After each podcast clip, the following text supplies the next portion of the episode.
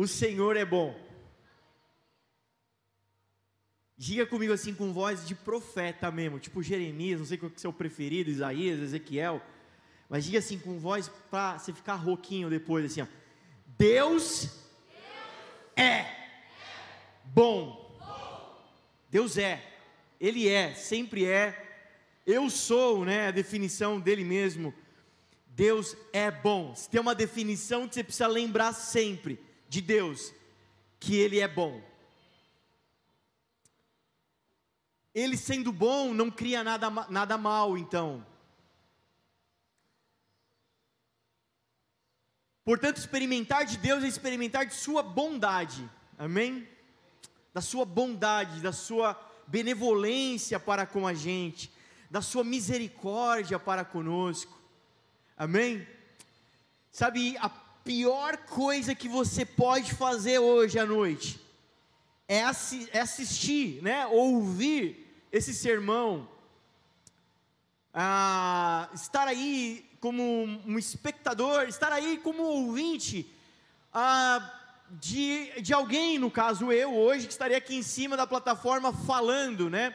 Falando alguma coisa acerca da palavra de Deus. Uau, eu já te adianto, vai ser enfadonho, cansativo, Daqui meia hora, quando você chegar em casa, ligar o teu fantástico lá para esquentar a janta, você já não vai lembrar mais do que eu falei. Vai ser horrível. Mas se você deixar que o Espírito Santo tome conta de você, te dê unção, capacitação espiritual, sobrenatural, para receber da boa palavra do Evangelho, da boa semente que vem dele, você sairá daqui saciado, sairá daqui alimentado, edificado, exortado, porque exortar não é puxar a orelha, exortado é encorajar, né? Você vai sair daqui encorajado, porque nós temos uma perspectiva de que quem precisa de unção, quem precisa de capacitação é quem está aqui em cima. E é um erro, né? A gente vem tratando isso nos nossos ambientes, em alguns cultos até a gente fala disso também mas é um erro, às vezes, que a igreja evangélica meio que adotou, chamando esse lugar aqui de altar. Inclusive, mamãe, estiver em casa me assistindo, eu, me, eu fui da época, né, que será criado assim, pô, é, é, criança na igreja, né, faz o que na igreja? Corre, né, brinca, né, Aí a gente, a gente congregava numa igreja lá em São Paulo, na Liberdade. Aí depois vinha de carro, o caminho todo, né? Entrava eu, o Evandro, meu irmão do meio, todo suado, né? Parecendo um frango. Hã? Igual o Leon faz hoje, meu filho. Aquela costeleta pingando, né? E o resto impecável, cheiroso, lindo, né? Um lorde. E aí, minha mãe vinha comendo o nosso cérebro o caminho inteiro. Eu vi vocês correndo no altar.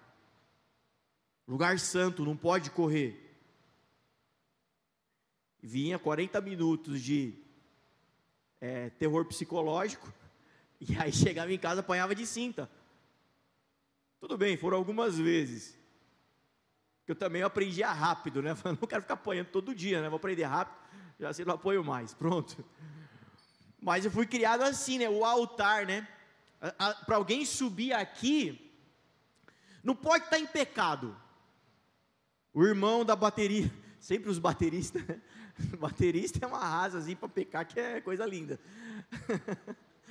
o irmão está em pecado, faz parte do louvor. Então quem está no altar que precisa de unção, precisa de capacitação do alto. Porque afinal de contas, quem faz o culto acontecer é quem está no altar. Isso é um erro, né? Isso aqui chama palco. Púlpito, nem púlpito mais a gente usa hoje em dia, né? Isso aqui é uma mesinha, viu, gente? Também não é púlpito, não.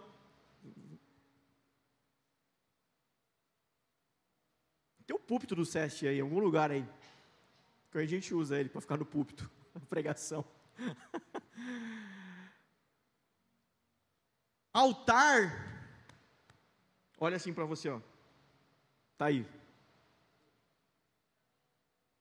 Quem que está em cima desse altar aí? Não sou eu? É aí onde tudo está acontecendo, não é aqui onde tudo. Não tem um lugar dessa sala onde as coisas acontecem. As coisas acontecem é aqui dentro. É no altar do Senhor, Romanos 12. Ofereçam-se como sacrifício vivo, tem um altar que é aqui dentro, teu coração, tua vida. Quem que vai estar tá lá em cima para queimar? Para ser consumido? Você. Romanos 12. Não ofereça o pastor em sacrifício vivo. que é o vosso culto racional. Vamos aqui oferecer o pastor em sacrifício, a, a em sacrifício. É você. E muitas vezes nós nos colocamos num posicionamento carnal, natural, para ouvir a mensagem, como se fosse menos espiritual. A palavra de Deus diz que o homem espiritual discerne as coisas espirituais e o homem carnal não consegue discernir porque tudo é carnal para ele.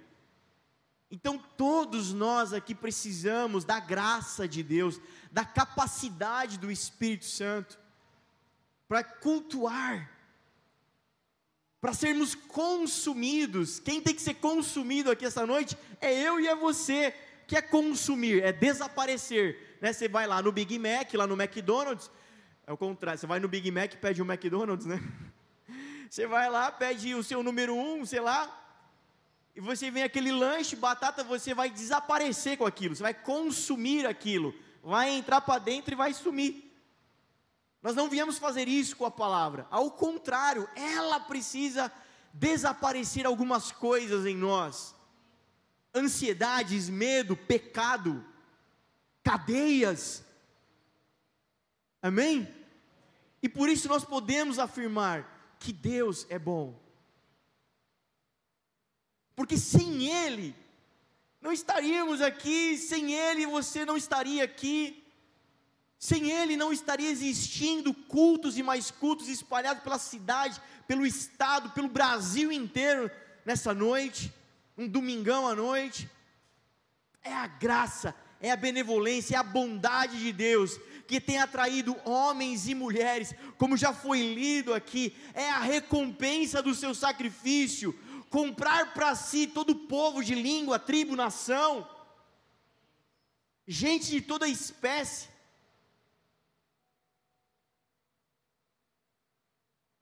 Para eu subir aqui e poder abrir a palavra, abrir um esboço e compartilhar algo que vai edificar as nossas vidas, eu preciso de capacitação, eu preciso de graça, eu preciso de inspiração do Espírito Santo mas eu posso te afirmar que você, para receber tudo isso, também precisa de graça, de inspiração, da atuação do Espírito Santo dentro de você.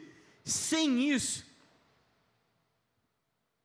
daqui 10 minutos você está com sono, aí você é obrigado a fazer alguma piadinha para você rir, se ajeitar na cadeira. Daqui 20 minutos você se desconectou está olhando para o ar-condicionado, pensando como é que gela o ar. Caramba, como é que o ar fica frio? Daqui meia hora você está com vontade de ir no banheiro, beber água.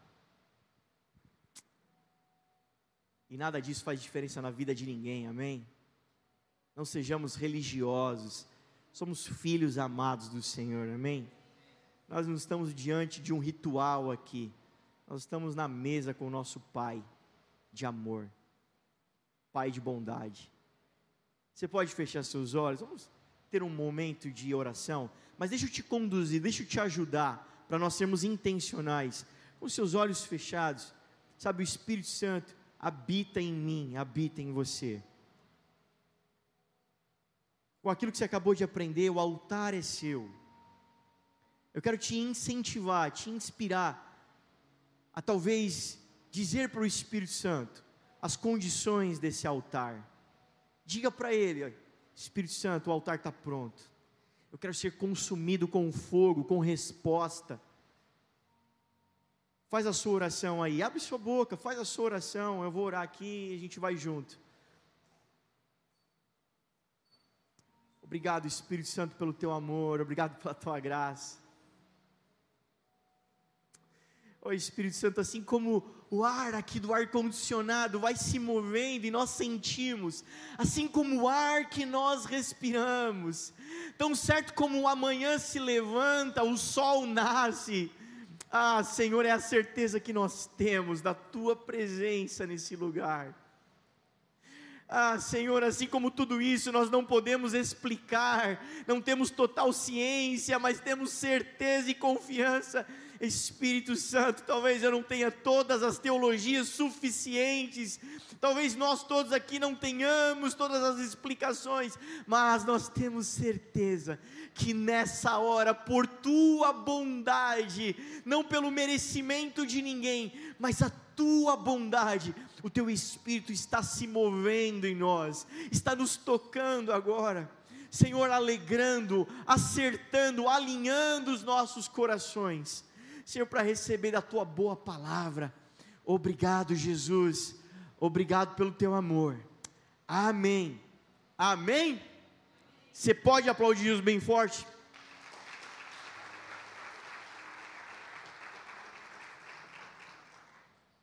Abre comigo Salmo 126.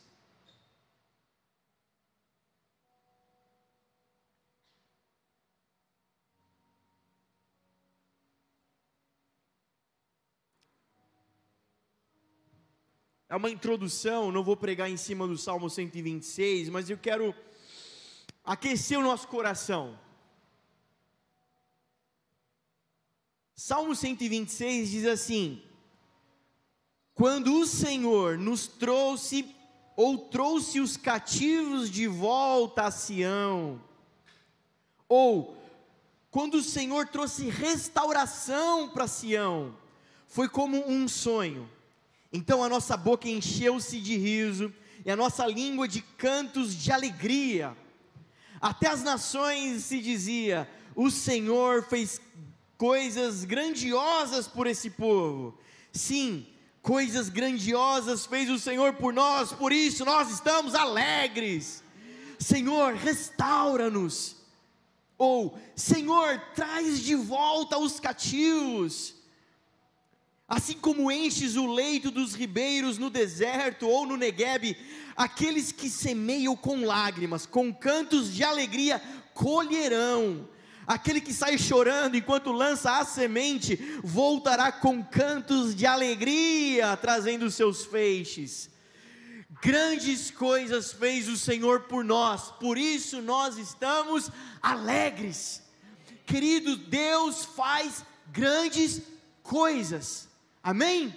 Quem pode testemunhar que Deus fez uma grande coisa na sua vida? Algo grande que o Senhor fez na sua vida, quem pode testemunhar? Levanta a mão, deixa eu ver. Sério mesmo? Sério mesmo? Ti, prova aí que você não é o baterista pecador. Fala uma coisa grande que Deus fez na sua vida. Uau! Você precisa ouvir o testemunho do Tiago, é forte, hein? É forte, Brasil. Foi curado. Talvez algo mais recente, te deu mais um filho, acabou de nascer. Uau! Vai tentar entender um pouquinho da medicina, da medicina, o quanto desde o embrião, né? O quanto ele tem de desafio para se desenvolver até nascer. O nascimento é um milagre, é coisa grande. Quem mais? Quem estava com a mão levantada, Joey? Denis, fala uma coisa grande que Deus fez na sua vida. Marina, 10 meses, quem mais? Fala aí. Fala, Vivi. Hã? Já? Já é oficial? Temos mais um neném para chegar nessa casa aqui, Jesus. Eu falo, gente, de dois em dois, viu? Terceiro aí. Menino, hein? Oh, aleluia. Quem mais? Levanta a mão. Tiago aqui, Ribeiro. Fala uma coisa grande que Deus fez na sua vida. Te trouxe para um lugar, de, te tirou de um cativeiro, te trouxe para um lugar de riqueza, de promessa na sua vida. Rô, fala uma coisa grande que Deus já fez na sua vida.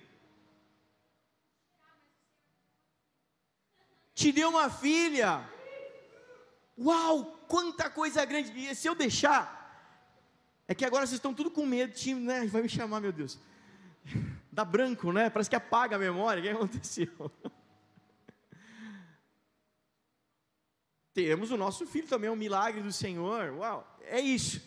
Curas, libertações, libertações de vício, do pecado, da, da maldade, sabe, da, da, do ranço, da falta de perdão. O Senhor tem, tem pessoas com testemunho. Quantas coisas o Senhor tem feito por nós. E eu quero começar essa noite, quero que você guarde isso. O Senhor faz coisas grandes nas nossas vidas. Deus é grande, tudo que Ele se envolve a fazer é grandioso. E aí ele vai dizer aqui no Salmo, no Salmo 126, ele vai dizer: aqueles que semeiam com lágrimas, com cantos de alegria colherão. E aquele que sai por aí, ó, chorando, enquanto lança a semente, sabe, quer dizer que nem tudo, nem todo tempo as coisas estão sempre tudo a favor. Tem dia difícil, tem a temporada difícil, mas essa é a nossa esperança e a nossa alegria. Assim como o Senhor trouxe o povo cativo e restaurou Sião, assim Ele fez com a nossa vida. É uma certeza e uma alegria que nós temos. Olha só o que diz aqui, ó. Eu gosto muito desse versículo. Salmo 89. Como é feliz o povo que aprendeu a aclamar-te, Senhor, e que anda na luz da Sua presença. Como é feliz o povo que aprendeu a cultuar, a aclamar, a estar na Sua presença. Sem cessar exultam no teu nome e alegram-se na tua retidão, pois tu és a nossa glória e a nossa força, e pelo teu favor exaltas a nossa força. Sim, Senhor, tu és o nosso escudo, o Santo de Israel, tu és o nosso Rei. Nosso Rei, amém? Nosso governador, amém? Nosso dono, nosso Quírios, Senhor, né? Novo Testamento grego, ele é Senhor sobre as nossas vidas. Falamos aqui semana passada, não se trata de chamar Jesus para a tua vidinha, para o teu barquinho, se deixar ele ali de carona, né? Jesus fica aí, viu? Quando precisar eu te falo. Se trata de deixar ele governar as nossas vidas. Se trata disso. É uma certeza e uma alegria que nós temos queria destacar na tua vida algo.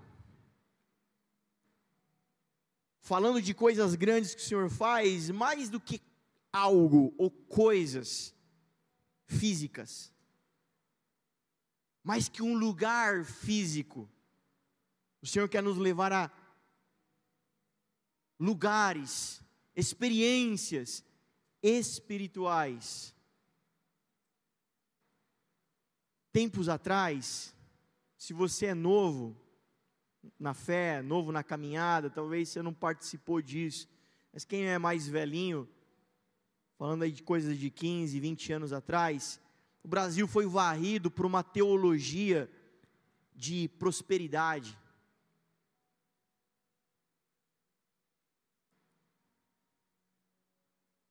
E muita bagunça se fez no nosso meio, muita coisa mal entendida, né? Mal colocada. Eu me lembro de anos atrás, eu era menino, mas o meu pai e a minha mãe eram muito ativos num trabalho que se chamava Adonep, que era um trabalho com empresários, profissionais liberais, um trabalho evangelístico, intencional, né, para um, um, uma certa estratégia. Então ali, naquelas reuniões, eram sempre advogados, médicos, pessoas de talvez de uma classe social mais alta. E eu, eu era menino, mas cansei de ver meus pais, né, meu pai e minha mãe, entrando em casas, onde o cara tinha três carros, era uma mansão, era um baita apartamento, mas ele estava pronto a se matar, a tirar sua vida. Em famílias, em lares, onde nas estantes As fotos eram da Disney, da Europa, das viagens. Mas a família estava dilacerada, destruída. A filha odiava o pai, o pai odiava a esposa, a esposa o marido. Tudo destruído. Pessoas de classe estudadas, pessoas endinheiradas. Mas também tenho na minha memória de, de, de menino para cá, quantas reuniões, na minha casa ou em outros lugares, com senhoras que eu sempre cito, senhoras que talvez nem sabia ler, escrever, que não eram cultas, mas você viu que elas eram satisfeitas. Elas eram completas, porque elas tinham Cristo na vida delas elas tinham Jesus na vida delas. É isso que quer dizer o Salmo 23. Isso que é prosperidade, não ter falta de nada. Então, quando a gente fala do Senhor fazer coisas grandes na sua vida, talvez o mais materialista quer pensar nas coisas materiais, mas deixa eu te falar, a prosperidade que o Senhor quer derramar sobre a tua vida é você chegar num ponto de não ter falta, ser satisfeito no Senhor. É isso que quer dizer. O Senhor é o meu pastor, não tem falta de nada. Estou pleno, estou satisfeito.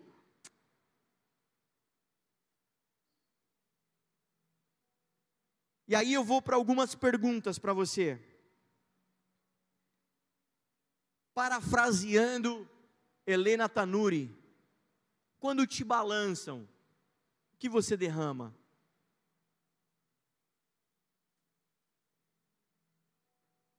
Tem dia mal para todo mundo, tem pancada da vida para todo mundo. E quando te balançam, a vida te dá um, um terremoto, que, que você derrama sobre as pessoas, os ambientes? Aquele que está satisfeito em Jesus, ele só transborda Jesus.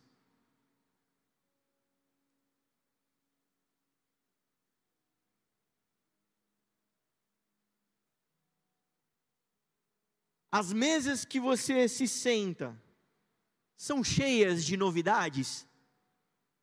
Ou você tem sentado em mesas para murmurar as coisas velhas? Tem novidade de vida? Quando você senta com seus amigos, para aquela pizza, para aquele encontro, quando você senta com os seus familiares, tem, tem acontecido novidades para contar, vocês estão cheios de esperança, vocês estão proferindo, cara, vai acontecer, cara, a gente vai se empenhar nisso, a gente vai mergulhar naquilo, aqui a gente vai crescer tanto, ou está tá na, tá na reclamação. Quem reclama não proclama. Nós somos chamados para ser proclamadores, amém? Proclamor. A favor do clamor.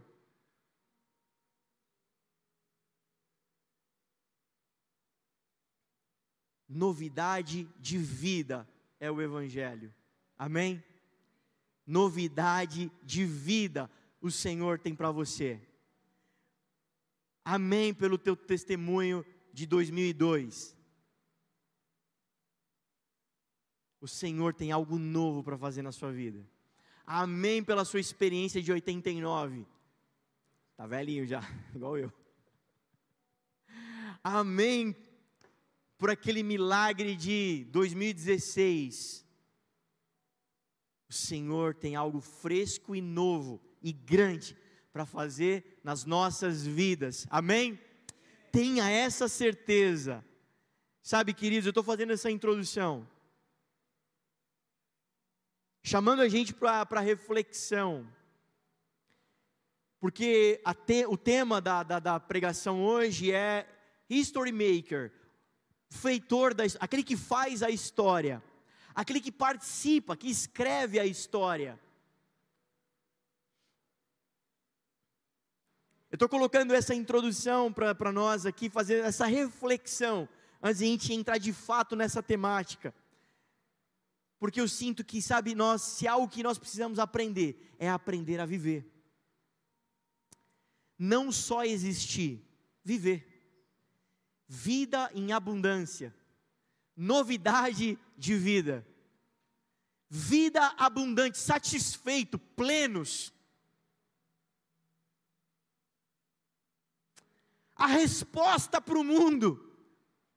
É gente que aquilo que eu tenho falado, batido na tecla, é gente que está orando, Senhor, rompe na minha vida, faz a história na minha vida, para que te conheçam, para que te vejam, para que venham para ti, para que sejam salvos. A igreja doente é aquela que está sempre recebendo oração, está sempre clamando por si, por suas dores, já não ama mais o perdido, não, não tem coragem para as missões, não tem coragem para o evangelismo, não tem coragem para nada, porque está cansada, está fadigada, está ali pedindo socorro. Alguns até dizem: Senhor, salva o perdido, mas não estão dispostos a se pendurarem na cruz. Quem quiser vir após mim, negue-se a si mesmo, tome sua cruz e me siga. O sacrifício do pecado do jardim do Éden já foi pago. Mas o sacrifício de Romanos 12 continua vivo, um sacrifício vivo todo dia, eu e você, estamos nos entregando para que outro possa viver. Quem está comigo?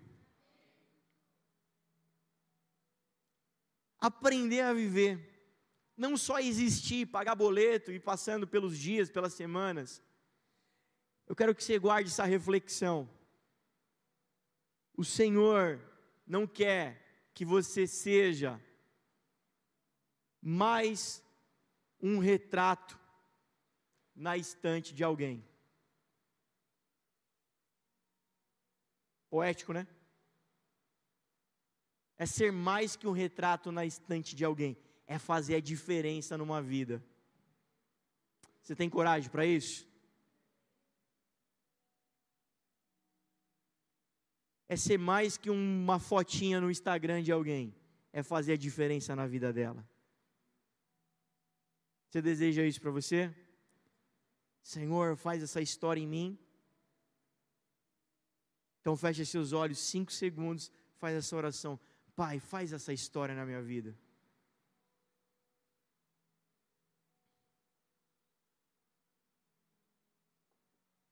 Aleluia. Sabe, eu creio que alguns aqui já carregam, colecionam esse testemunho de ser usado como impacto na vida de alguém, ser usado como a, a, aquilo que une o perdido e um bom pai.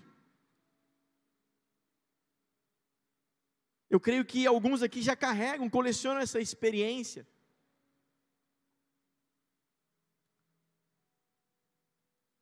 Essa semana eu vim para o final de semana com essa reflexão, Deus. Levanta os evangelistas dessa casa. Aí o Senhor falou: então levantar todos, né? Porque todos são chamados ao evangelismo, a proclamar a notícia do evangelho. Eu falei: Deus, levanta os evangelistas. Sabe qual é o maior evangelista dessa igreja? O pastor Carano. Sentei lá 10 minutos para tomar um café com ele esses dias. Mas eu vou com o Leão, né? Toma, rouba a cena, né? Toma Aí, aí tem pouco tempo para conversar, né? Aí conversa vai, conversa vai, começamos a falar de academia. Precisou voltar para a academia, estava eu, meu irmão Evandro, né? Instrutor de academia. Meu pai, ah, precisou voltar para a academia, precisou voltar a treinar. Meu pai, é verdade, estava conversando com o rapaz aqui, do prédio. E aí eu comecei a contar meu testemunho para ele. Você sabe, o pastor Carano carrega alguns testemunhos bem poderosos né, é, o Senhor tirou ele da, da, da, paralisia, enfim, da morte, na verdade, né? A enfermidade dele era para a morte, ou para ficar paraplégico. E o Senhor fez essa bênção na vida dele. Começou, eu comecei a contar meu testemunho para ele, já aproveitei falei de Jesus para a vida dele e tal. E aí depois, a gente, depois eu perguntei: ah, vocês não querem colocar uma esteira aqui no prédio, fazer uma academia? É mesmo, é e tal, não sei o quê. E aí, daqui a pouco, falamos de um nome lá, um nome estranho de mulher. Ele falou: Rapaz, você sabe que eu estava lá no hospital, esses dias que eu estava internado. Aí entrou uma enfermeira que tinha esse nome estranho, diferente. A única mulher que ele conhecia com esse nome era uma irmã do coque, lá do interior, uma mulher, uma, uma benção. Ela falou: Nossa, nunca ouvi esse nome. A enfermeira voltou e falou: Você, você é evangélica? É, estou desviada. Então você precisa voltar para Deus, você precisa voltar para Ele. Mas tinha numa conversa de 10 minutos, num dia ele evangelizou dois. Falo, Senhor, é isso. Cadê meu caderninho? Deixa eu anotar como é que é os truques. Levanta, Senhor, o nosso coração para a tua obra, amém? Eu sei que alguns já carregam essa história, carregam exemplos, testemunhos, experiências, mas o Senhor tem muito mais a fazer na nossa vida. Amém, igreja? Só eu estou feliz, você está feliz? Tá mesmo, Emily? Ah, que bom, sorrisão. Glória a Deus. Grandes coisas fez o Senhor por nós. Por isso nós estamos alegres. Amém? Não é pelo que ele vai fazer, porque ele já fez. Amém. Então vamos para a palavra que está em 2 Reis, capítulo 4. Uma passagem conhecida, o milagre do azeite, né? Uma viúva com dois filhos. Diz assim, verso 1: Certo dia, a mulher de um dos discípulos dos profetas foi falar a Eliseu: Teu servo, meu marido, morreu, e tu sabes que ele temia o Senhor, mas agora veio um credor que está querendo levar meus dois filhos como escravos. Eliseu perguntou-lhe: Como posso ajudá-la? Diga-me o que você tem em casa. E ela respondeu: Tua serva não tem nada além de uma vasilha de azeite. Então ele disse: Vá pedir emprestadas vasilhas a todos os vizinhos, mas peça muitas. Depois entre em casa com seus filhos e feche a porta. Derrame aquele azeite em cada vasilha e vá separando as que você for enchendo. Depois disso, ela foi embora, fechou-se em casa com seus filhos e começou a encher as vasilhas que eles que lhe traziam. Quando todas as vasilhas estavam cheias, ela disse a um dos filhos: Traga-me mais uma. Mas ele respondeu: Já acabaram. Então o azeite parou de correr. Ela foi e contou tudo ao homem de Deus, que lhe disse: Vá, venda o azeite, pague suas dívidas, e você e seus filhos ainda poderão viver do que sobrar. Amém? Nessa cena, alguém está prestes a entrar para a história. No caso, essa viúva. Nós estamos aqui, mais de dois mil anos depois, falando dela. Alguém está prestes a entrar para a história. A todo tempo, alguém está prestes a entrar para a história. Refrescando a história, Aquela mulher, ela tinha um marido. O marido era discípulo. Eliseu, o profeta, tinha uma escola de profetas. O marido dela era discípulo, um aluno de Eliseu. Um profeta também. O que nos cabe entender facilmente que aquela mulher estava acostumada, ambientada num ambiente profético num ambiente de profetas, num ambiente onde Deus fala, onde Deus realiza, onde as coisas estão acontecendo. Você lembra de alguma história de Eliseu? Quem lembra aqui uma história de Eliseu? É isso. Vamos começar do zero. Deus criou o um mundo. No primeiro dia,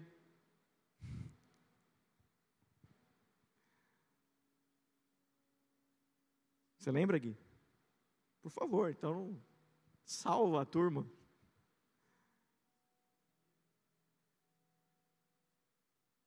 Ressuscitou o menino. Alguém lembra dessa história?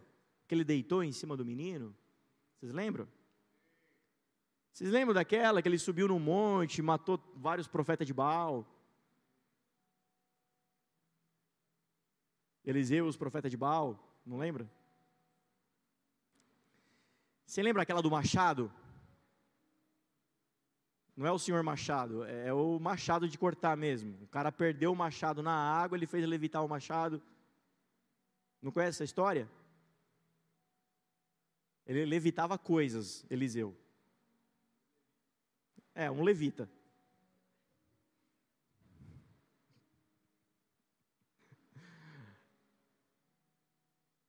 Teve a outra que os caras pegaram, estavam com fome.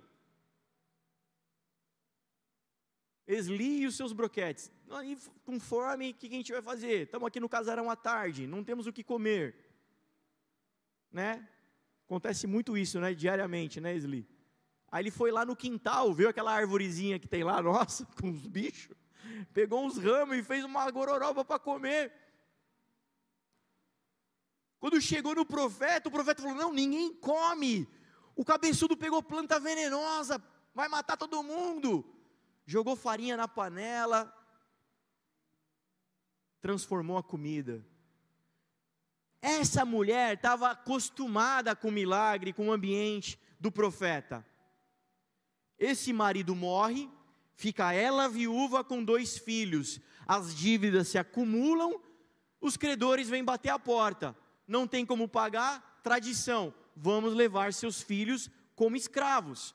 Escravo era uma, fórmula, uma forma monetária, de moeda.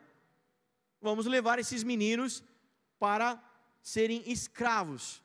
O que está em jogo na vida dessa mulher? Não é coisas. Essa mulher não vai recorrer ao profeta por causa de um carro.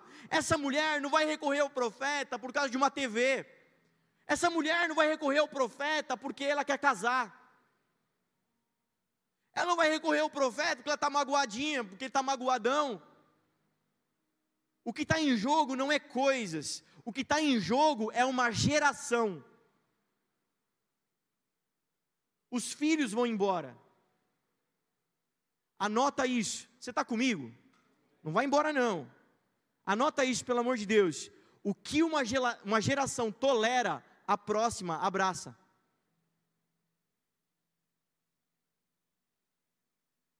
Você está aqui hoje, você veio para o culto, você veio para cá, para a família, não para sentir arrepio, não para uma, uma lágrima, por sentir um bem-estar. Você não veio para cá para fazer manutenção da sua fé e da sua salvação.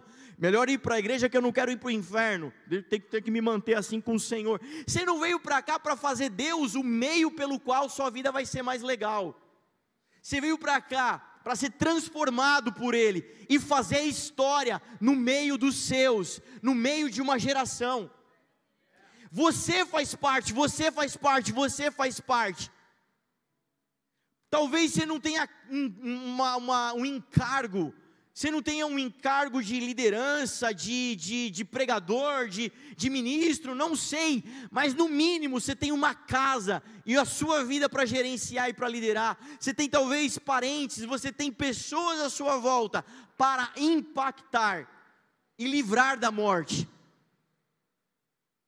Sabe o que é uma igreja? A igreja é o coletivo de famílias curadas, famílias salvas isso é uma igreja. Então você não veio para cá por um por um coisa pequena, porque tudo que Deus faz é grande. Você está aqui me ouvindo, prestando atenção, clamando ao Espírito Santo para discernir, porque Deus tem algo grande na sua história, como por exemplo, livrar uma geração.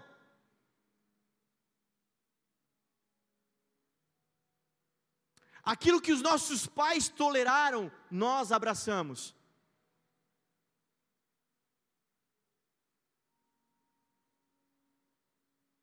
Os nossos pais, contam eles, que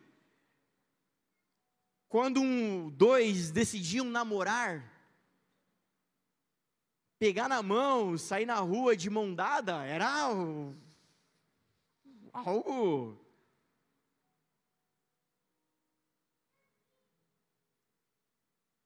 A menina que ficava no portão namorando com o menino, né? Quer dizer, um do lado cá do muro, né, Gil? E o outro do outro lado do, outro lado, do, lado do muro. Hoje eu não quis comprometer, mas. perde, perde a pregação, mas não perde a piada. Mas enfim. Um daqui e outro de lá. A menina que ficava ali muito tempo conversando no portão era mal olhada, mal vista não era uma menina respeitosa.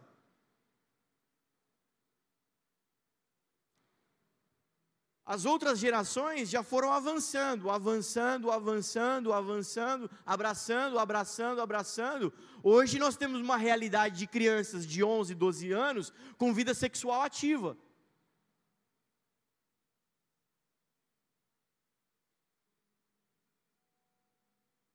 Quer dizer que então que a igreja vai precisar começar a tratar cura e libertação com as crianças já. Então, uma criança que começou aos 11 anos, com 16 anos, uau, que carreira, que currículo. Até os 20, 26, 28, até depois da faculdade, quando tiver idade para casar, uau, quantos parceiros ela já teve, quantos traumas, quantos machucados, quantos problemas afetivos, para então ter saúde para fazer uma família, formar uma família. O que nós estamos fazendo aqui é nos armando, sendo ministrados, levantados para fazer o contrário, romper com o mal. Quem está comigo? Você está comigo mesmo? Mesmo?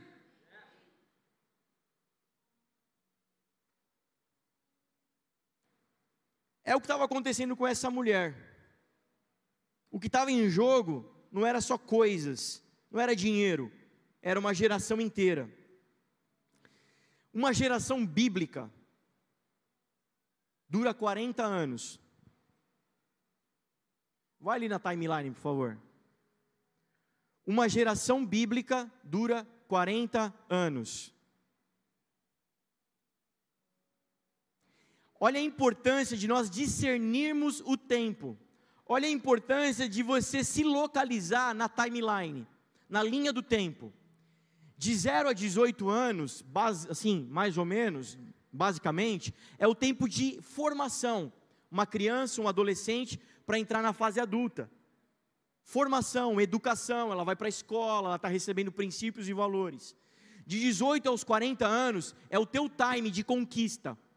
Você vai para a faculdade, você vai conquistar uma profissão, você vai conquistar o teu lugar nessa profissão, no mercado de trabalho, você vai conquistar suas coisas, seu carro, sei lá, um imóvel, é o teu tempo de conquista. O meu pai sempre dizia para gente: 40 anos é o teu auge profissional. Depois do, dos 40 anos começa o seu declínio profissional. Uns conseguem uma maior longevidade, vai até os 50, um cargo de diretoria, um cargo de, de, de, de um cargo alto, um cargo importante, de repente, na tua profissão, né? Se você não for empreendedor e etc. Mas se você provavelmente você já chegou nesse ponto, você está empreendendo, então você vai chegar, você é o dono do teu negócio, chegou no ponto. Depois dali, o teu próprio corpo começa a entrar em declínio, tua mente não é mais a mesma. Teu físico, teu pique, teu gás não é mais o mesmo. Você não tem mais 30, 40 anos pela frente para fazer sonho e projeção para você. Você já começa a se preparar para outra fase da tua vida. Dos 40 aos 70 anos é a tua fase de fundamentar aquilo que você conquistou. É a tua fase de fazer uma, um fundamento, um chão, pavimentar para quê? Para quem vem depois de você. Sabe por quê? Porque se você foi embora dessa terra e não pavimentou o caminho para ninguém, para os teus filhos, para quem ficou, você só existiu, você não fez a história. E o Senhor te chamou para participar da história na terra.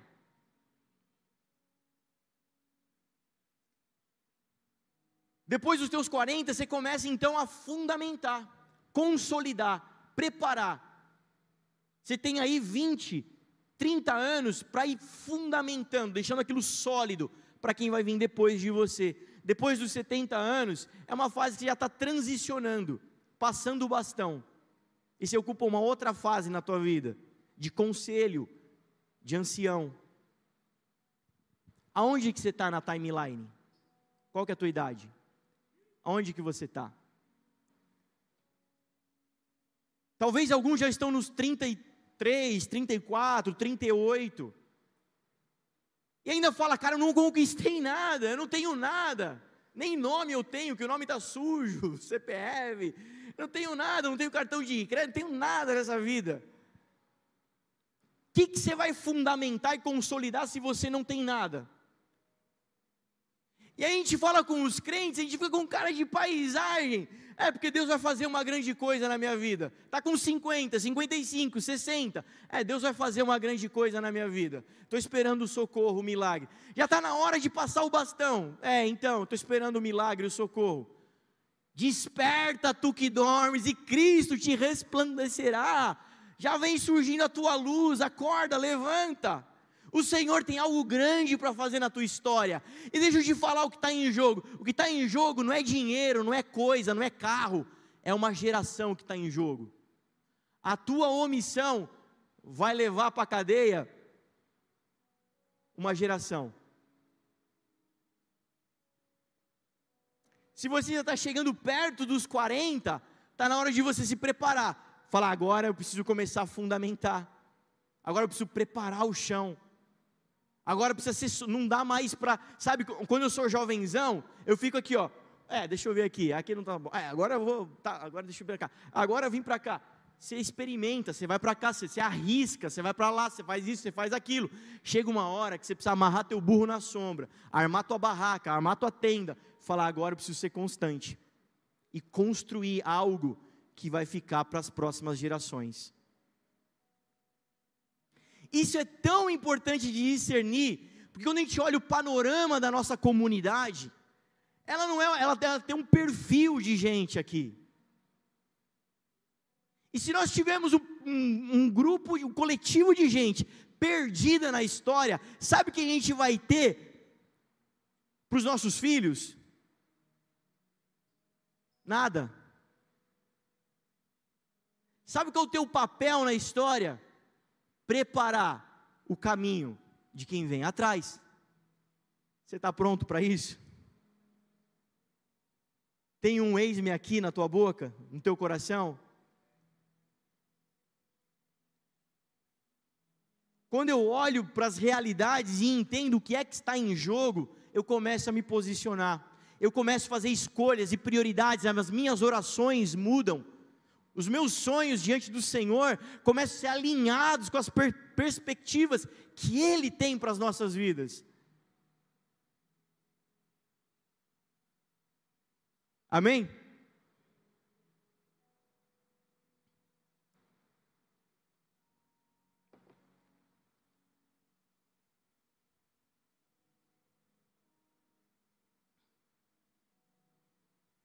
Sabe qual que é o mais legal de tudo? Quando eu tinha 17 anos, eu fiz essa oração com o Senhor. Foi o meu encontro pessoal com Ele. Na minha oração, na verdade, foi que o Senhor, foi, foi a maneira como Ele me encontrou. E no nosso bate-papo, na nossa, aquilo que Ele estava ministrando dentro de mim, foi mais ou menos assim: cuida das minhas coisas, que eu cuido das suas. Eu disse sim. Quando você olha para o Evangelho, é basicamente isso: buscai em primeiro lugar o reino de Deus todo o restante é acrescentado. E eu sempre converso com a Dani. O Senhor é bom. O Senhor é bom. A gente acabou de mudar de endereço, de imóvel, um lugar novo. E outro dia nós acordamos, aquele sol entrando pela janela.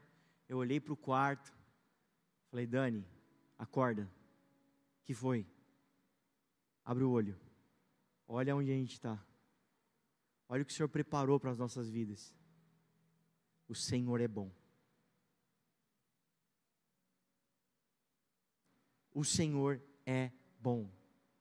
Eu carrego isso na minha vida. Enquanto eu me dediquei à obra, o Senhor nunca me deixou faltar nada. Sempre satisfez, sempre concluiu, sempre complementou. Você acha que eu não tenho desejos, vontades carnais, assim, naturais? Eu, por exemplo, eu nunca fiz uma viagem internacional. Nosso sonho é para o Japão. Quando a gente juntou as moedas para ir para o Japão, chegou o leão. Aí a gente abortou a viagem, por um bom motivo. Mas até hoje eu não fui, eu quero ir. Você acha que o Senhor não vai proporcionar isso para mim? Eu não tenho certeza. Se você tem por mim, obrigado pela sua fé. Deus te abençoe, eu recebo. Mas se ele não cumprir, se não acontecer, o senhor voltar antes, querido, é só lucro, é só vitória, é só bênção, não tem nada a perder. Mas se der tempo, logo, logo você vai ver a gente comendo sushi pelo Instagram. E não adianta pecar, não, que é inveja, inveja é pecado. O pastor Carana fala: o sonho do pastor Carana é para Israel. Vai ficar tranquilo, pai. O senhor vai. O senhor vai para Israel. Não tem problema nenhum você ter vontades, desejos, você ter ambições na sua vida. Coisas corriqueiras de conquista, sem problema nenhum. Só não se perca por nada e nenhuma delas. Amém? Teu foco maior, tua história maior, não está aqui, está lá. Amém? Deixa eu te falar um pouquinho para a gente continuar para o fim. Fala um pouquinho desse ambiente do profeta, esse ambiente profético. O que é um ambiente profético? É um lugar onde tem profecia. Onde tem profeta, tem profecia. O que é profecia? Profecia não é predizer o que vai acontecer. Palavra profética não é dizer antes de que aconteça, não é adivinhar. O profeta, a palavra de profecia é aquela palavra que carrega a mente e o coração de Deus. Então, um ambiente profético é um ambiente onde está carregado do coração e a mente do Senhor. Por exemplo, a nossa igreja pode experimentar um ambiente profético se nesse lugar o coração, a vontade de Deus, a mente, os pensamentos de Deus são latentes entre nós, sensíveis entre nós. Nós vamos experimentar esse ambiente profético. Amém?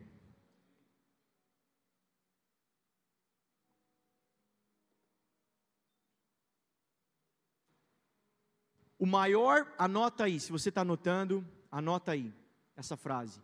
O maior perigo de um lugar onde Cristo não é rei é um coração mandando.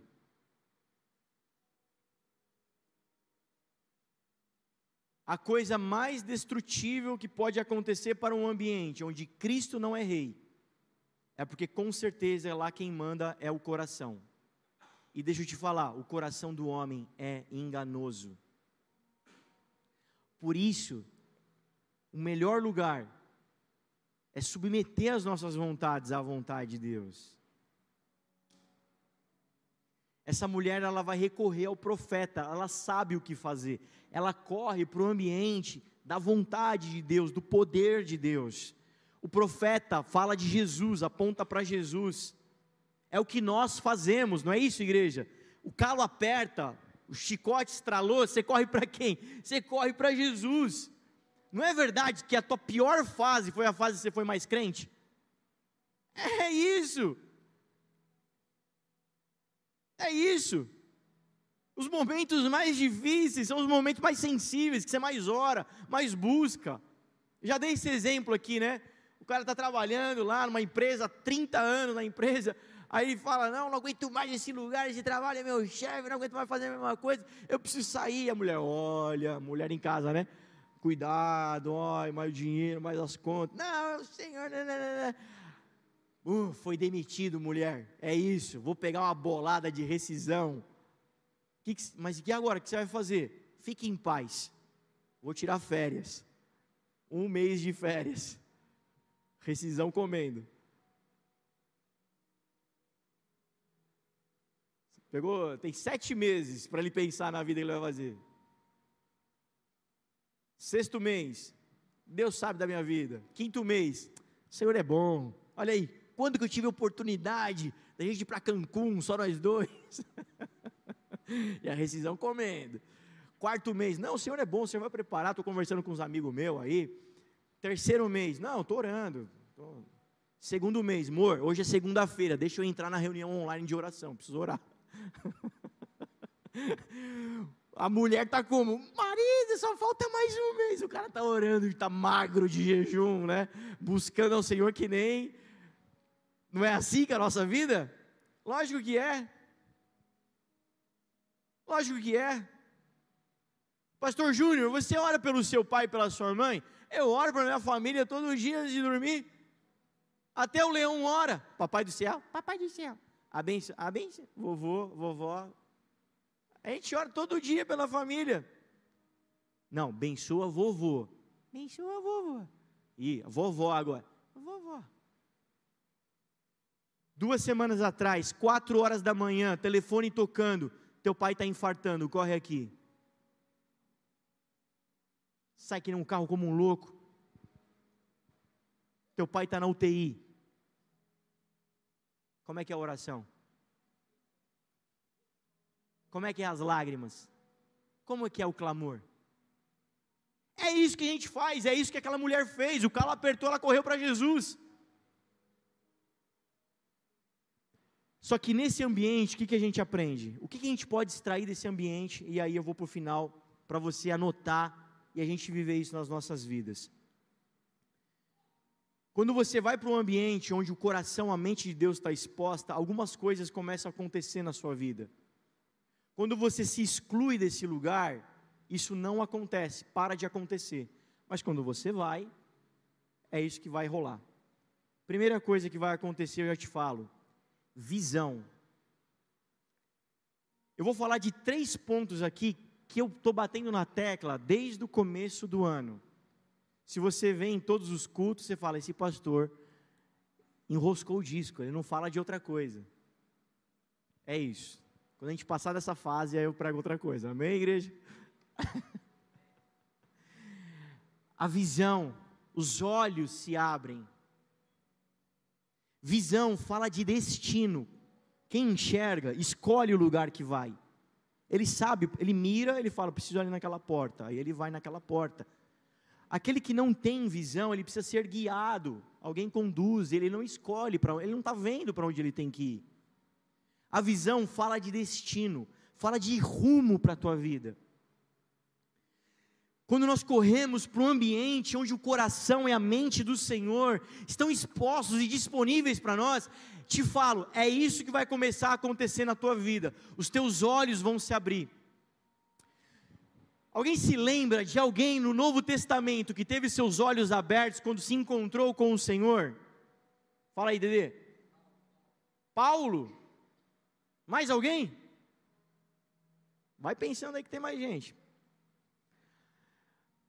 Aonde que estava a resposta? Mulher, o que você tem na sua casa, a resposta que você precisa, está dentro.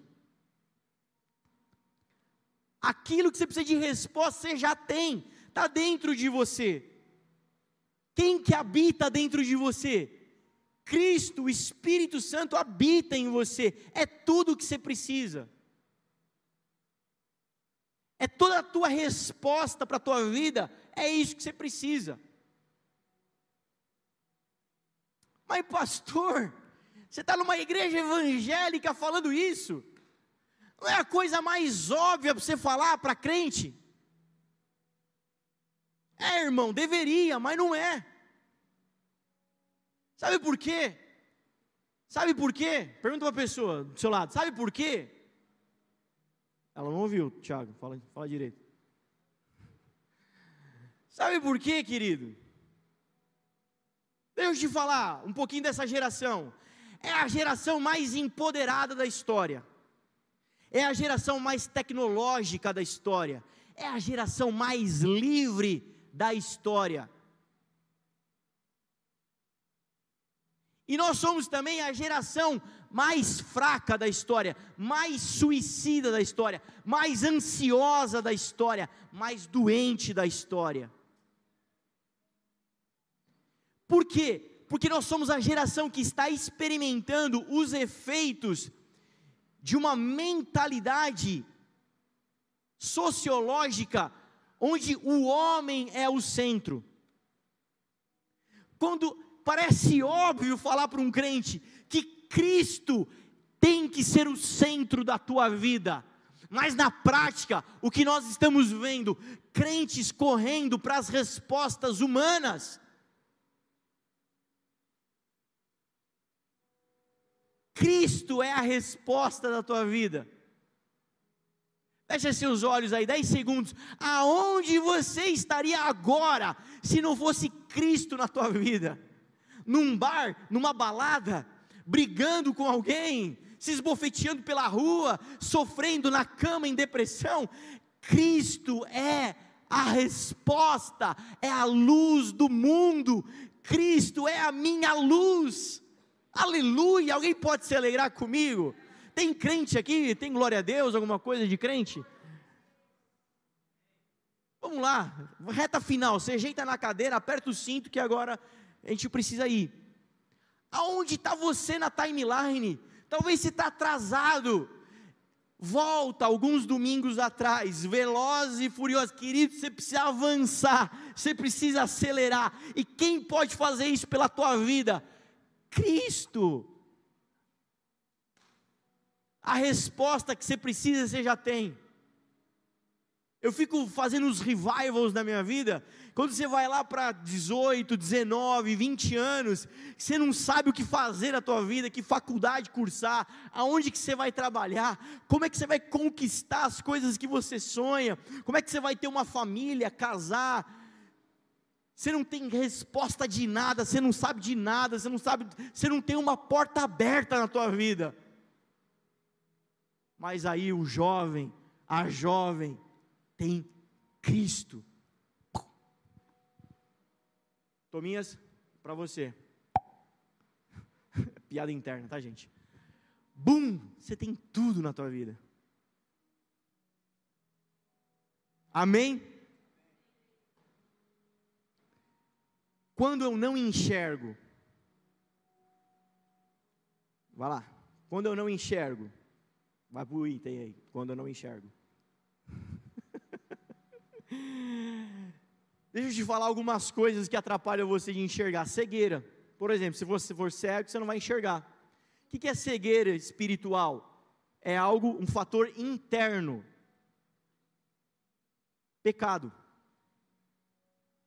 Pecado na tua vida te deixa cego. A humanidade, tua característica humana te cega. Por isso o Senhor, quando ele aparece para Paulo, lhe resplandece a luz dele ilumina Paulo. Abre-se os olhos, como que escamas caíram dos meus olhos. O que eram essas escamas que é tratado no Novo Testamento várias vezes? Pecado, a maneira carnal de ver a vida. Isso é removido de nós.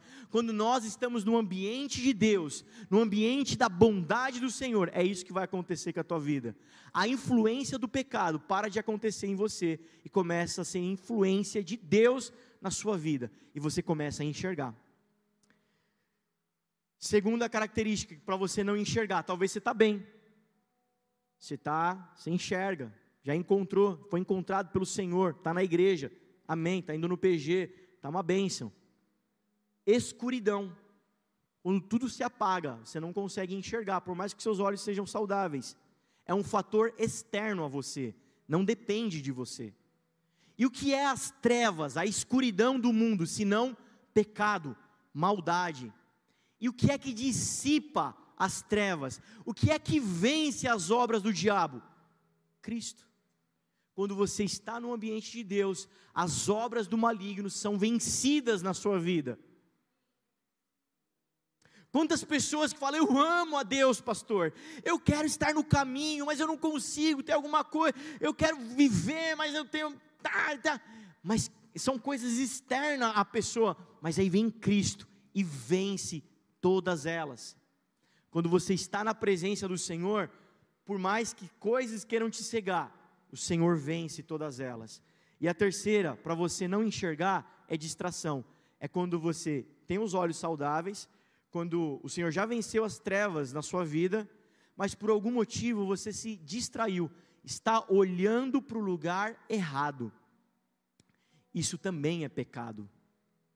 Olhar para o lugar errado também é pecar. E aí vem Cristo e te atrai. Te atrai. Abre os seus olhos no sentido de colocar os teus olhos para olhar para o lugar certo. Sabe quando nós começamos a esmorecer na esperança? quando nós colocamos os nossos olhos em lugares errados. Sabe quando a gente começa a esfriar no amor? Quando nós colocamos os nossos olhos no lugar errado. Queridos, eu sou pastor dessa igreja. Quando os meus olhos começam a olhar para o lugar errado, sabe o que começa a acontecer com o meu coração? Esfriar no amor. Eu falo, cara, não aguento mais essa pessoa. Olha o WhatsApp dela aqui, amor. Não vou mais olhar, não. Como é que bloqueia? Não sei. Tiozão, né? Quando os meus olhos estão no lugar errado, eu falo, para essa pessoa não tem mais esperança. Não, não, não, não, não dá. Esse cara é tão burro, tão cabeçudo, que não tem mais esperança para a vida dele, não. Mas quando os meus olhos estão no lugar certo, o que há de influência na minha vida é o amor do Senhor, a esperança do Senhor, a bondade de Deus. Amém? Agora, como pastor, só acontece isso comigo? Usando como gancho, como exemplo, nesse ambiente aqui, se os teus olhos estiverem no lugar errado, sabe o que vai acontecer com você? Você vai se tornar um cego. E aí vem aquela expressão: mais perdido que cego em tiroteio. Esse vai ser você. Não entendendo nada, não tendo esperança, não tendo amor, não tendo alegria em nada, não vendo nada. Quando você está na presença de Deus, os seus olhos se abrem. Anota isso, pelo amor de Deus, no seu caderninho, no seu, no seu celular, para você não esquecer. Muitas coisas nessa vida nós não temos certeza, mas as que nós temos, nós precisamos valorizar. Deixa eu te dar algumas certezas com relação à visão para a sua vida. O que, eu quero dizer com visão? O próximo passo, o teu caminhar, o teu dia a dia. Isso nós temos certeza porque a palavra garante para nós. João 1,16: que o nosso caminhar é de graça em graça. Amém? Você pode dizer com voz de profeta: graça em graça. É isso que tem para tua vida. Isso é certeza, Emily. Fica feliz, certeza. Segundo Coríntios, outra certeza, de glória em glória. Espera aí, meninos, deixa que eu chamo. De glória em glória. Meus seguranças aqui. Diga comigo, voz de profeta, de glória em glória. glória, em glória. Essa é uma certeza para a tua vida. Não é de fracasso em fracasso, não é de porrada em porrada, não é de maldição em maldição, é de graça sobre graça, de glória em glória. Amém? Glória, bênção, testemunho, uau, livramento, milagre. Qual que é a próxima certeza para a tua vida? Que lá na frente tem outro. E entre um e outro existe um caminho, um trajeto. E eu vou de glória em glória, de glória em glória, de graça em graça, e tem um caminho, tem um salto de lá para cá. Mas é certeza, aconteceu algo maravilhoso agora, lá na frente tem outro te esperando. Sabe quando você não vai acessar se você não caminhar até lá? Então caminha até lá. Por isso que visão é destino, é passada, é jornada, é isso que fala. Quando os seus olhos se abrem, você caminha e vai experimentando o próximo, o próximo, o próximo, o próximo, o próximo, o próximo e o próximo. Amém? Segunda coisa que acontece na presença de Deus, nesse ambiente onde Deus fala, onde Deus governa, onde Deus rege as nossas vidas, é um romper. Para isso, fé. Nesse ambiente, a nossa fé é ativada. Ô meu querido, fé não é pensamento positivo, não é ser positivista, good vibes. Vós sois graços, são salvos, são graças, são salvos pela graça. não vem de vocês, é dom da fé, é pela fé, é, de, é dom dele. Você sozinho não tem fé, você sozinho não acredita, você sozinho não vive, não rompe, não vai. Mas na presença de Deus, a nossa fé é substancial, ela é forte, ela existe, porque vem dele, para ele, por ele, todas as coisas. Amém? Aí a gente rompe, a gente vai. Sabe o que é romper? Wellington, vem aqui dar uma aula para a gente de engenharia. Sabe quando um material se rompe, uma corda se rompe, quando ela atinge o ponto mais alto de tensão, pum, rompe, quebra. Aquela mulher, ela estava vivendo o quê? Um momento de tensão. Por isso ela rompeu para um milagre. Por isso ela rompeu para a vida dela. Ela estava vivendo dívida. Agora ela tem em abundância até o final da vida dela, para ela e para sua próxima geração. É isso que você quer para a tua vida? Vida abundante, novidade para você e para os teus filhos viverem? Ou os teus filhos serão miseráveis, mendigos? Querido, eu sempre gosto de frisar isso. Você não teve um pai e uma mãe que pavimentou o caminho para você? Não tem problema. O Senhor ama levantar patriarcas, homens e mulheres que vão inaugurar uma história. Quem é você? Alguém que vai escrever a história ou alguém que vai assistir a história?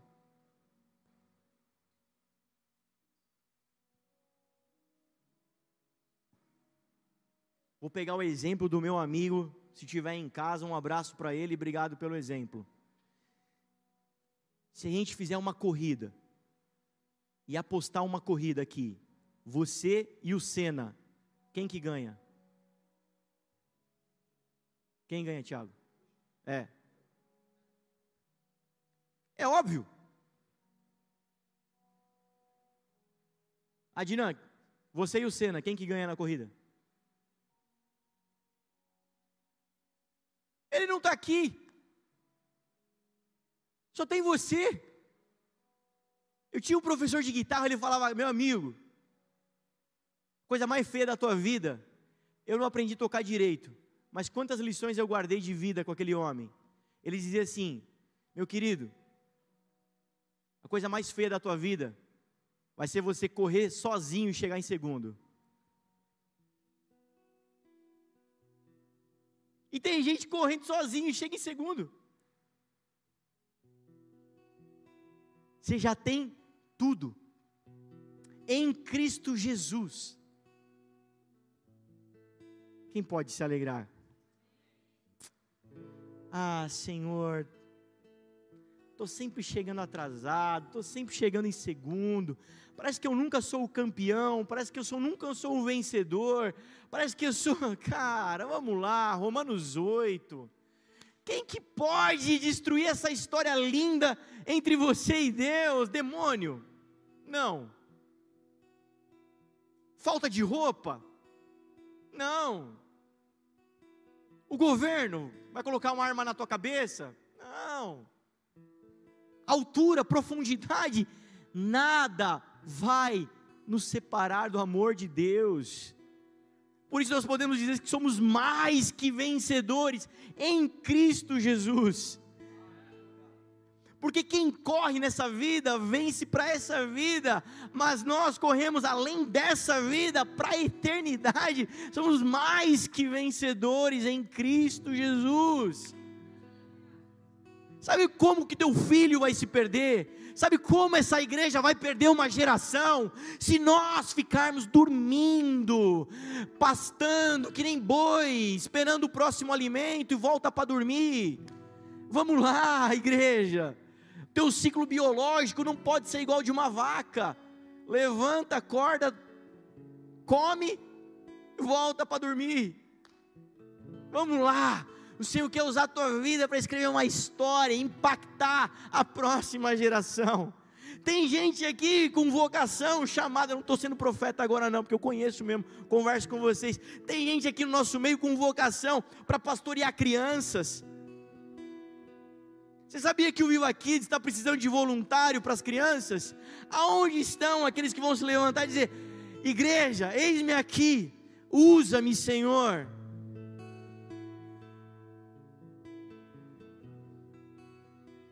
Tem mais gente precisando ouvir o Evangelho.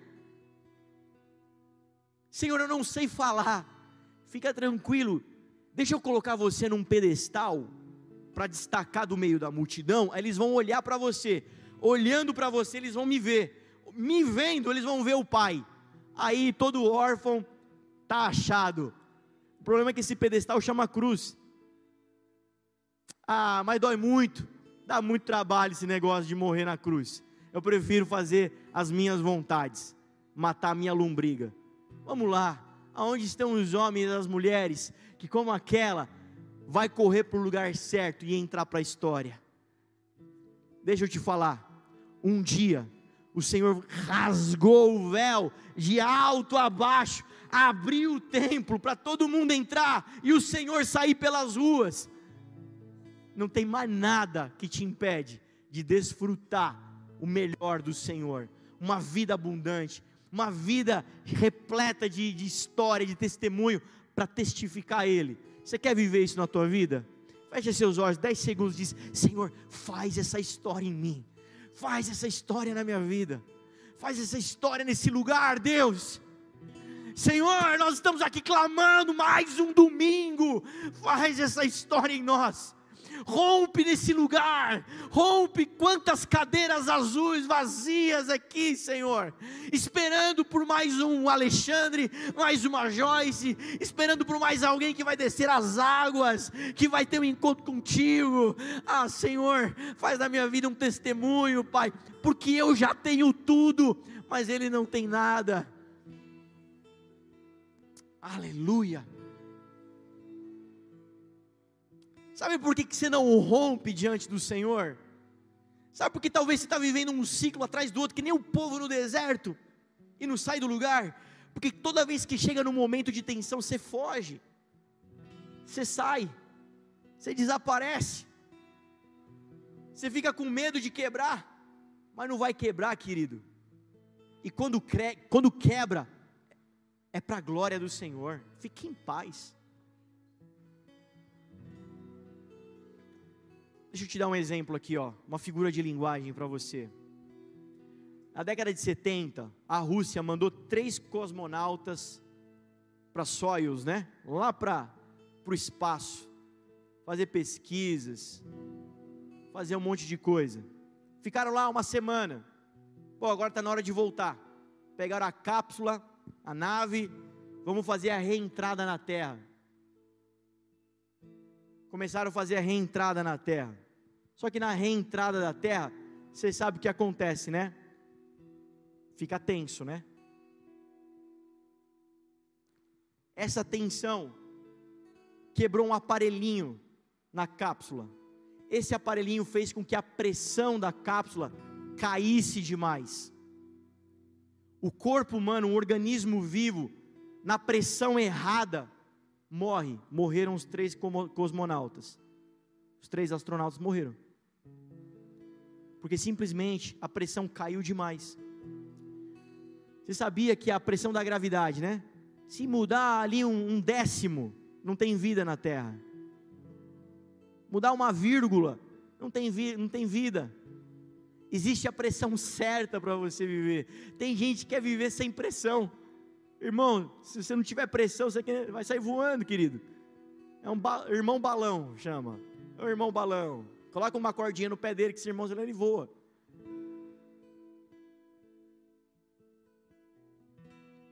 Existe a quantidade de pressão certa para a tua vida. Tá tudo bem.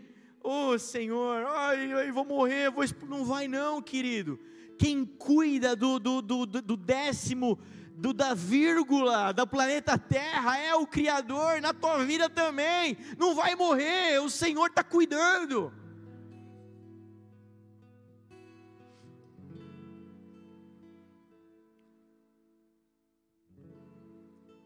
Existe uma dinâmica espiritual para a nossa vida. Estou indo para o final. Existe Egito, existe o deserto, existe Canaã. Egito é o mundão, é onde o Senhor te achou. Deserto é onde Ele te colocou para processar a tua vida. Plenitude, Canaã é plenitude, é onde você tem que entrar, é onde você tem que chegar. Onde você está na timeline aí?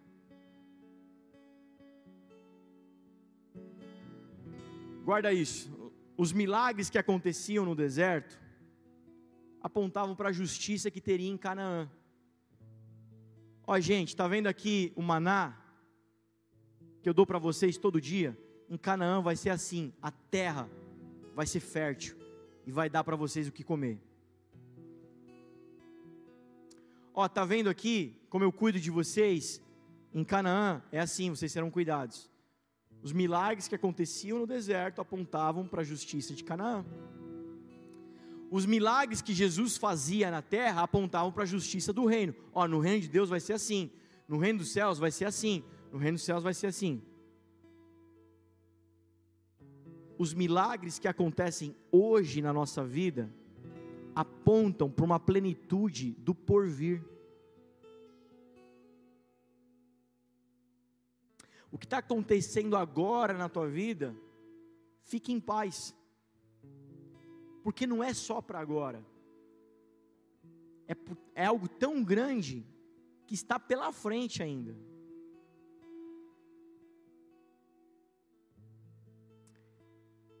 Deserto não era casa de morar assim como aqui essa terra não é lugar de morar.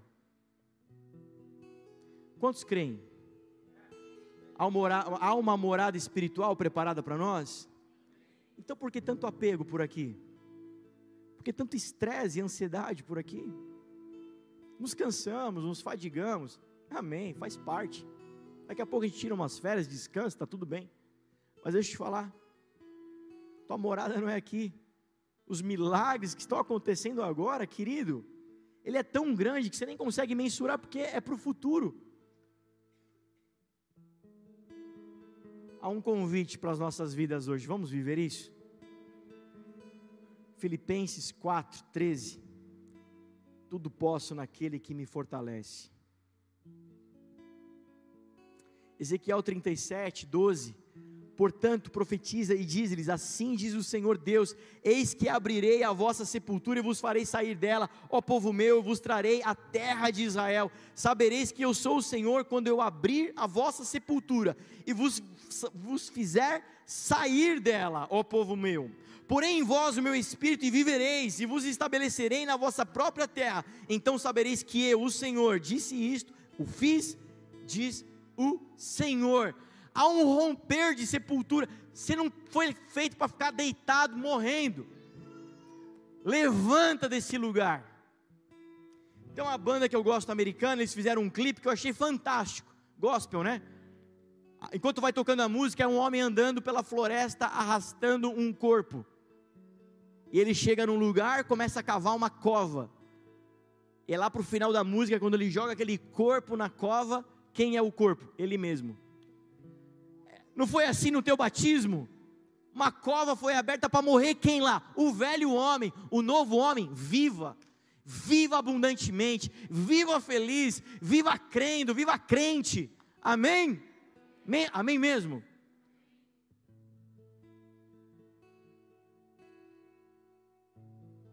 Você pode ficar de pé no seu lugar?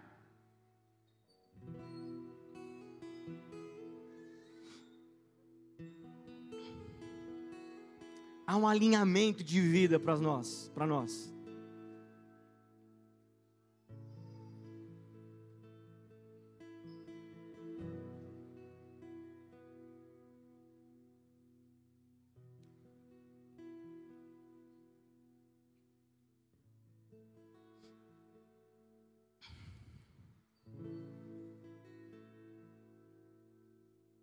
Há um alinhamento de vida proposto para nós. O viver é Cristo. Diga comigo para terminar, vai. O viver é Cristo. Quando eu tenho, quem foi que deu? Cristo.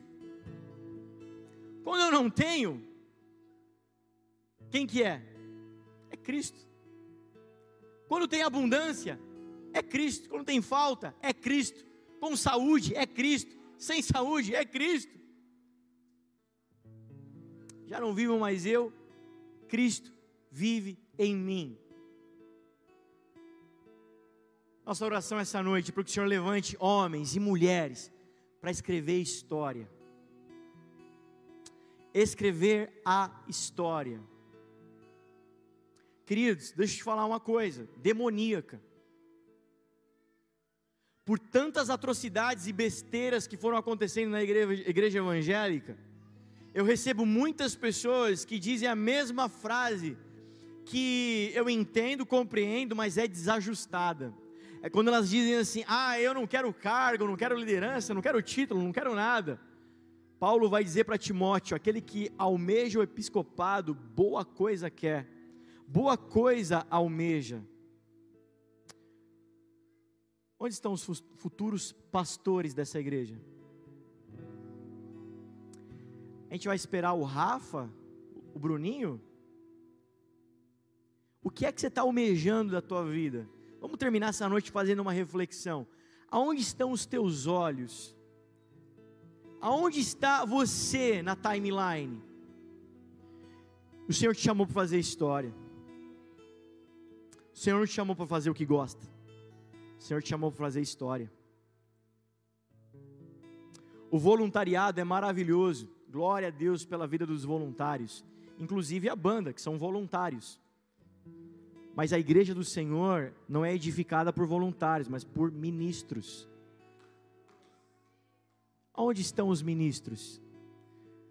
Ah, eu não quero nada. Sabe por que, você não quer ser pastor? Porque dá muito trabalho, sua vida é muito preciosa. Você gosta muito da sua vida. Porque quanto mais você se levanta ou é levantado por Deus, mais para os outros você se dá. Quando você for embora, ou quando lá na frente teu filho for te definir, ele vai dizer: Meu pai ia para a igreja. Ou ele vai dizer: Eu vi meu pai e a minha mãe fazendo história.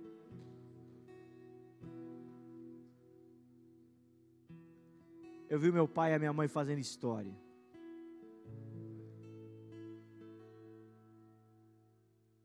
Senhor, usa-me para a tua glória. Quer pregar, filho, um pouquinho? Tem mais meia hora ainda. Usa-me para a tua história. É bom cantar umas musiquinhas, né, Júlia? Mas é melhor ainda fazer a história do Senhor. Fecha seus olhos onde você está. Hoje ninguém vai orar por você. A gente não vai chamar aqui na frente. Mas hoje nós temos aqui um concílio, né? Nós temos uma reunião aqui, tratando de coisas acerca do reino de Deus. Você não pode ficar de fora dela. O Senhor te chama para a mesa, te chama para participar da sua história. Senhor, eu oro nessa noite. Nós tem ministros aqui nessa casa. Senhor, e o Senhor disse: a tua eclésia, dois ou três, são decretos do reino. Nós estamos aqui, Senhor, liberando decretos nessa casa, invisíveis, não são contáveis, Senhor, contabilizados com o olho humano, mas são espirituais, Pai. E eu creio, Senhor, em dias poderosos como esse, Senhor, e Senhor, nós clamamos, e nós aqui, como embaixadores, Senhor, a tua palavra nos define assim, embaixadores, como se por nós o Senhor rogasse: arrependam-se. Ah, Senhor, nós estamos aqui como embaixadores, Senhor, liberando decretos no mundo espiritual. Se ligarem na terra, terá sido ligado no céu. Pai, Senhor, que se abram os olhos, que se abram os ouvidos, ah, Senhor, que haja o romper, Pai, de sepulturas, de cadeias, daquilo que nos prende Senhor, de experimentar a plenitude, a Canaã, o lugar da satisfação, onde não temos falta de nada, Pai. Que se levantem homens e mulheres abundantes, Senhor, para testemunhar, testificar na terra, ah, os teus grandes feitos, Pai. Ah, é isso que o Senhor nos chama e nós não aceitaremos ser chamados de nada mais e nada menos do que isso.